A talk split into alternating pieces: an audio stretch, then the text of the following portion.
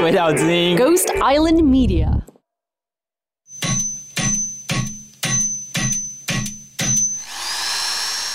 Uh, hey everyone. Um, my name is Gerald. Uh, sorry if I seem a little bit distracted. Uh, I'm just trying to get my time machine to work. Mm, aha!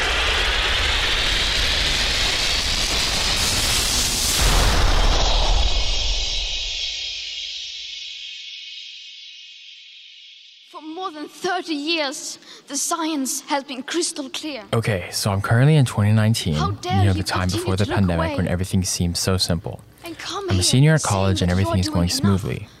So I'm speaking quietly because we're currently at the 2019 UN Climate Summit in. New York, and Greta Thunberg is speaking. You say you hear us and that you understand the urgency. But no matter how sad and angry I am, I do not want to believe that. Because if you really understood the situation and still kept on failing to act, then you would be evil, and that I refuse to believe. That's some serious, powerful stuff. Now let's head back to 2022.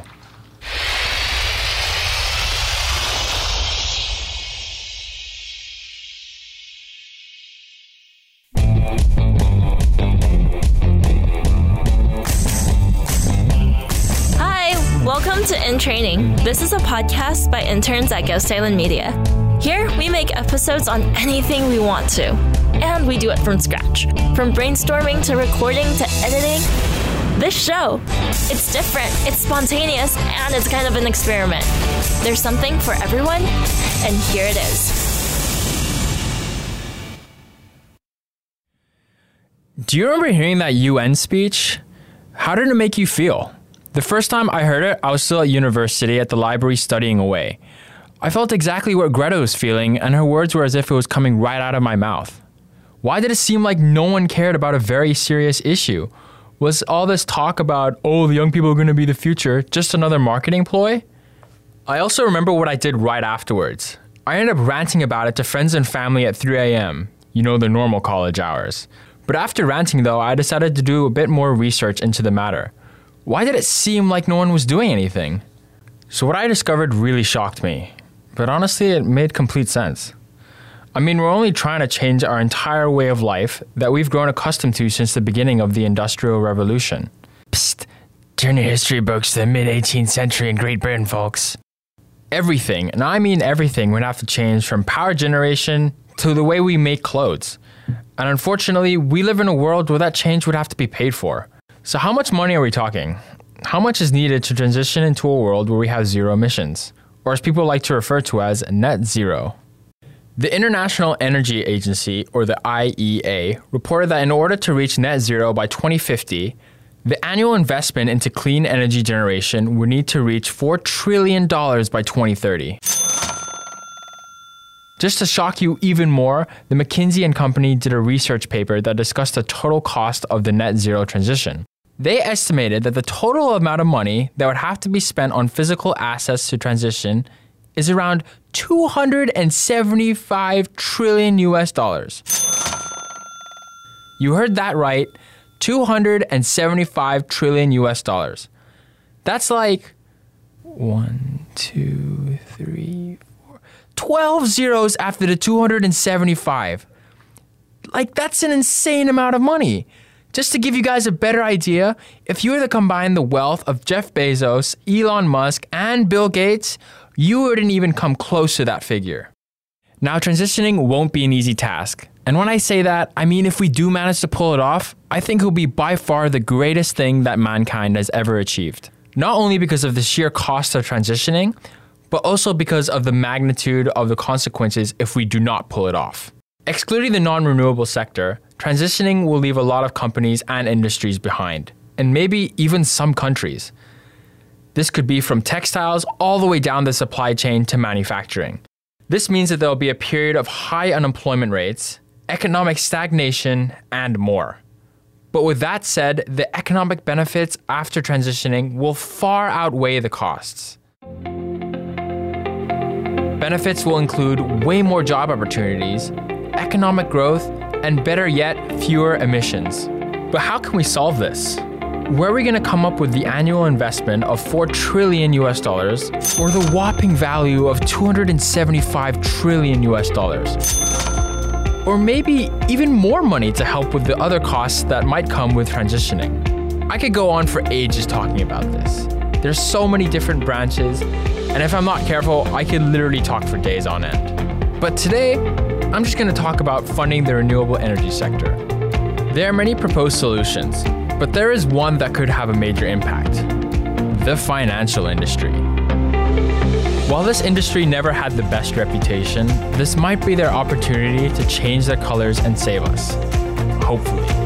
Now, it's no secret that banks have been trying to invest more in renewable energy. I mean, if you were to see a bank marketing campaign or promotion, the chances of seeing them promote green financing or investing in green technology is pretty high. But what is green financing? What does that mean? Green financing is a type of investment that solely focuses on investing in green practices. These green practices can range from anything where the sole objective is environmentally focused. To give you guys a better idea, the CEO of the Green Finance Institute, Dr. Rhian-Mari Thomas, said that green financing is about supporting the transition of the global economy to a net zero environmentally resilient outcome. So, simply put, Green financing focuses on investing in companies that have technologies, practices, and policies to help the environment. But unfortunately, there are some developing nations that don't have the financial infrastructure to support this. The UN Climate Change Conference, more commonly known as COP, takes place to discuss solutions on the climate crisis. The most recent edition was COP26, and they came up with a possible solution to help developing nations transition. The Green Climate Fund was created to help developing nations to take action towards achieving net zero. But back to the banks. More and more banks are getting involved in renewable energy. So much so that renewable energy prices are now able to compete with the non renewables, making renewables more available. Yes, this is a great thing, but there is still a long, long way to go. So, to get more into green financing, I invited a friend of mine who just so happens to be working in the field. Hey, Geoffrey, thanks for coming in today. So, we've known each other for a while now, but could you give a short introduction about yourself to listeners, who you are, what you do, what company you work for? Of course, Gerald. Uh, my name is Geoffrey, and I work for a consulting firm here in Taiwan, and we have um, ESG department which I work under, and we help Taiwanese listed companies access international investors. Specifically for me, we help Taiwanese company make sure that their policies and their actions are in line with some of the ESG mandates that these international investors have for them. So, could you give us an idea of what uh, a day in the life of an ESG analyst is. For people who don't know, an ESG stands for environmental, social, and governance. Am I right? Yeah, that's correct. Um, okay. Um, but for most people, when they hear that, they only really think about the E part, the environmental part. Mm-hmm. But ESG is actually a very broad subject. And as for a day in the life of an ESG analyst, I don't think there's a day that looks the same every day. And a lot of times it really depends on what our clients are asking us to do and what investors are pressuring these clients to do. So, as of right now, a lot of the ESG aspect, at least in Taiwan, is about collecting data and disclosing data. So, in terms of E, we're looking at you know their carbon emissions. So, for a lot of companies, this is like the help they need.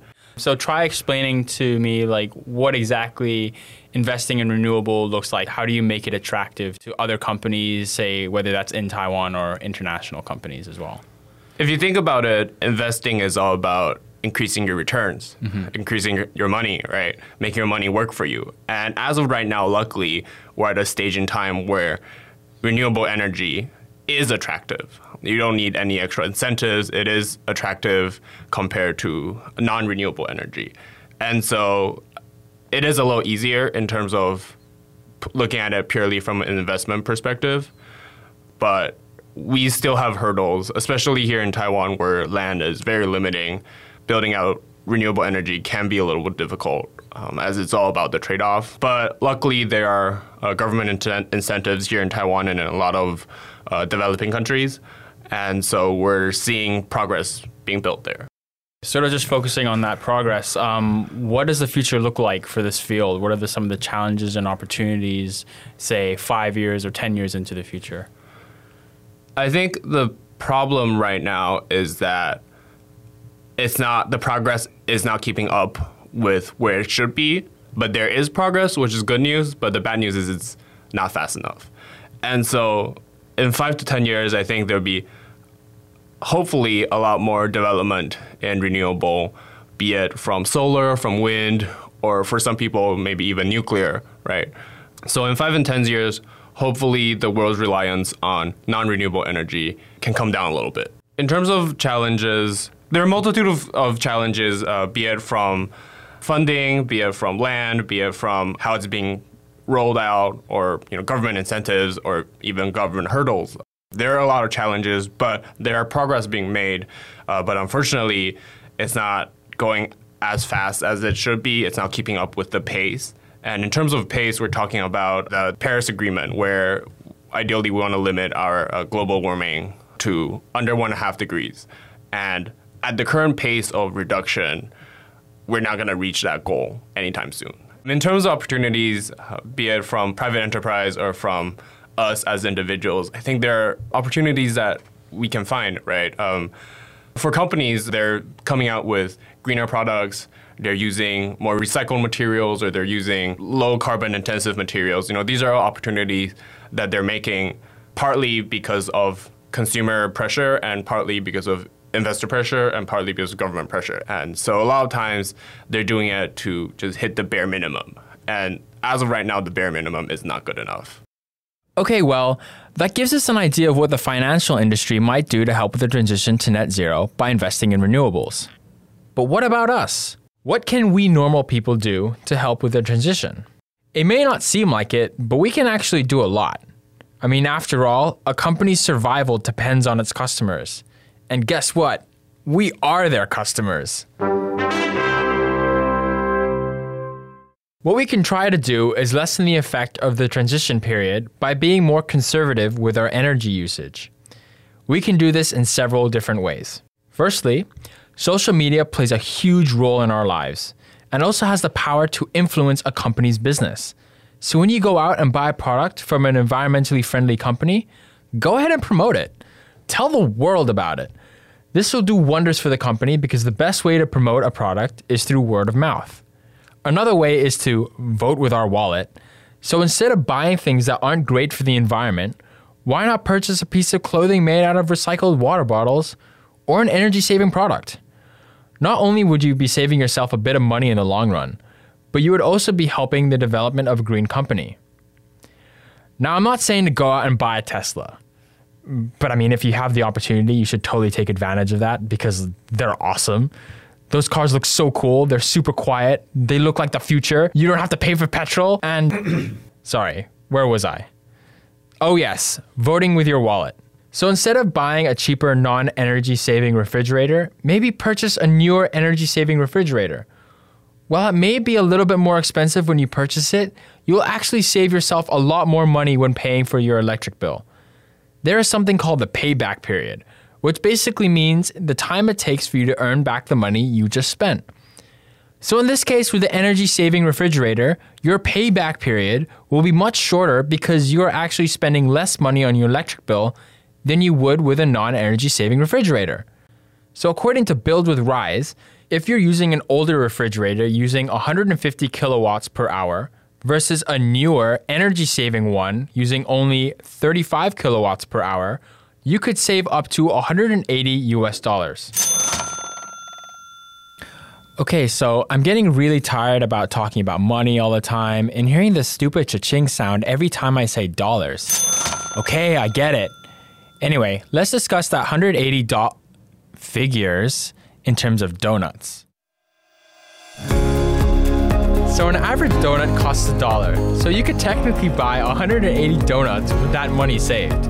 What would you prefer to have? I mean, would you rather have 180 donuts or electricity that's just being wasted? And that's just with refrigerators. Imagine how much you could save if you just have energy saving appliances all around your house, like a washing machine, dryer, or microwave. Maybe you could even buy 300 to 400 donuts in a month. Just think about it. The final way to lessen the effect of the transition period is to simply turn off anything that isn't being used. Anything that is left on is just energy being wasted. That includes lights, air conditioners, or televisions. It doesn't make sense to have these on when you're out of the house or not even in the room. Also, unplugging an appliance if it's not being used saves energy as well. Right now, the IEA, the International Energy Agency, has reported that in 2021 there was a global surge in electricity demand. So, some countries like China and India are having to implement renewable energies, which is good, but at the same time keep on using more non renewables to keep up with the electrical demand, which is bad. Lessening the demand for electricity will put less pressure on power stations to produce massive amounts of electricity just to meet our needs. But what else can we do? I'm still in my 20s, you listeners might be the same age. I feel like most of us are either broke or we're still trying to figure ourselves out. But surely there's something we can do to help with the transition.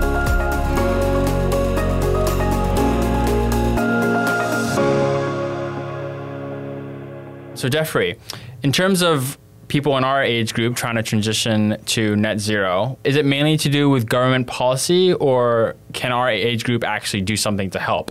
What can the individual do to help with the transition to net zero?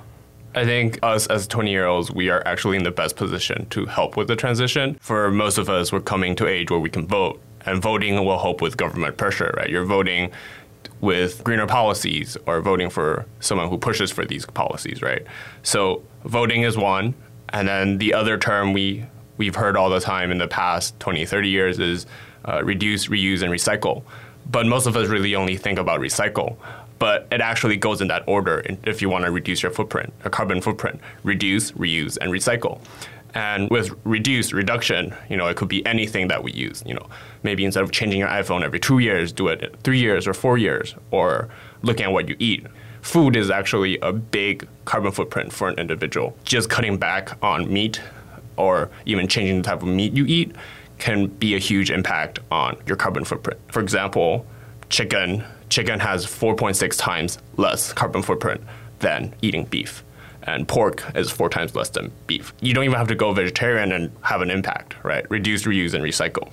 And then in terms of transportation, that's a big part of our emissions too. Not so much in Taipei, but in other countries or in, in the States, it is a big part of your own emissions. And you know, being here, we're lucky enough to have access to a world-class public transportation system. And if that doesn't cut it, instead of taking an Uber, maybe you can think about U-biking or taking rideshare service such as GoShare or Wemo, right? These are all options that you can help to kind of reduce your own impact. But you know, individual impacts doesn't add up to a whole lot. It's better than nothing, absolutely. The top 100 companies in the world, they emit 70% of all the emission. But if you think about it, what are these emissions going for? You know, they're producing items, they're producing goods, and these goods are trickling down to the consumer side. So we, in the end, are the ones buying the items. And so if we vote with our wallet, we can kind of help change where the directions are going. Nike isn't coming out with ocean recycled plastic because they feel good about themselves. They're doing it because of consumer pressure. They're doing it because of investor pressure. These are all pressures us 20 year olds can help, you know, establish. And so I think we have a lot of opportunities to help with the transition. Um, of course, it's uphill battle, uh, but I think it's something that's worth fighting for. Despite all that we discussed, though, we still go back to the question why does it seem like nothing is happening? Why aren't we starting with the transition now? Well, one of the main issues is that this is something completely new to us. I'm sure the current policymakers aren't even sure if the current economic models in place today will be able to sustain such a massive change into net zero. There is still a lot of things to do, but it's better to start now than later. If you feel down by all of the environmental issues that are currently happening around the world, and the fact that transitioning to net zero seems like an impossible task, don't be. There are millions of people who are doing their part to make the world a more sustainable place. Whether that be from creating new forms of power generation or simply choosing to buy an LED light bulb instead of a non LED one. If you were to compare our habits from 10 years ago to now, then I believe we've made a huge step in the right direction. While 2050 is quite close and extremely ambitious to transition to net zero, think about it like this We literally went from playing with sticks and stones to going to space. All it took was a little teamwork, so I think it's safe to say we got this.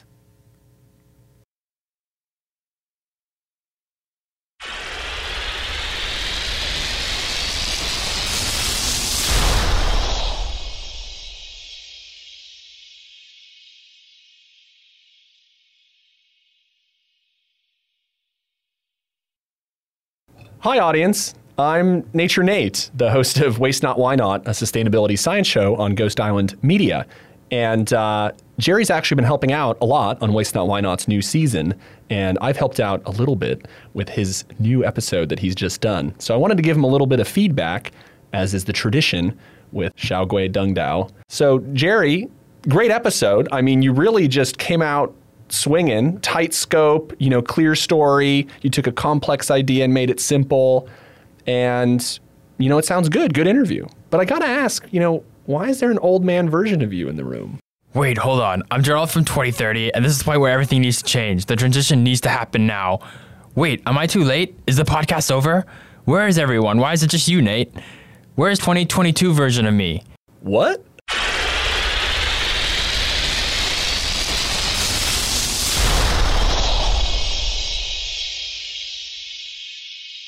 I'm Gerald from 2050, and I came back to. Wait, who are you? Are you 2022 version of me? I'm 2030 you. How do you not recognize me? Damn, this is weird. oh, hey Nate. Why are you in here? And who are these two older looking version? Oh shit. That's okay. I'm gonna destroy this time machine. I knew this was gonna happen. No, way! This episode was written and edited by Gerald Williams, executive produced by Ghost Island Media. Special thanks to Nate Maynard and Geoffrey Chang for participating in this episode.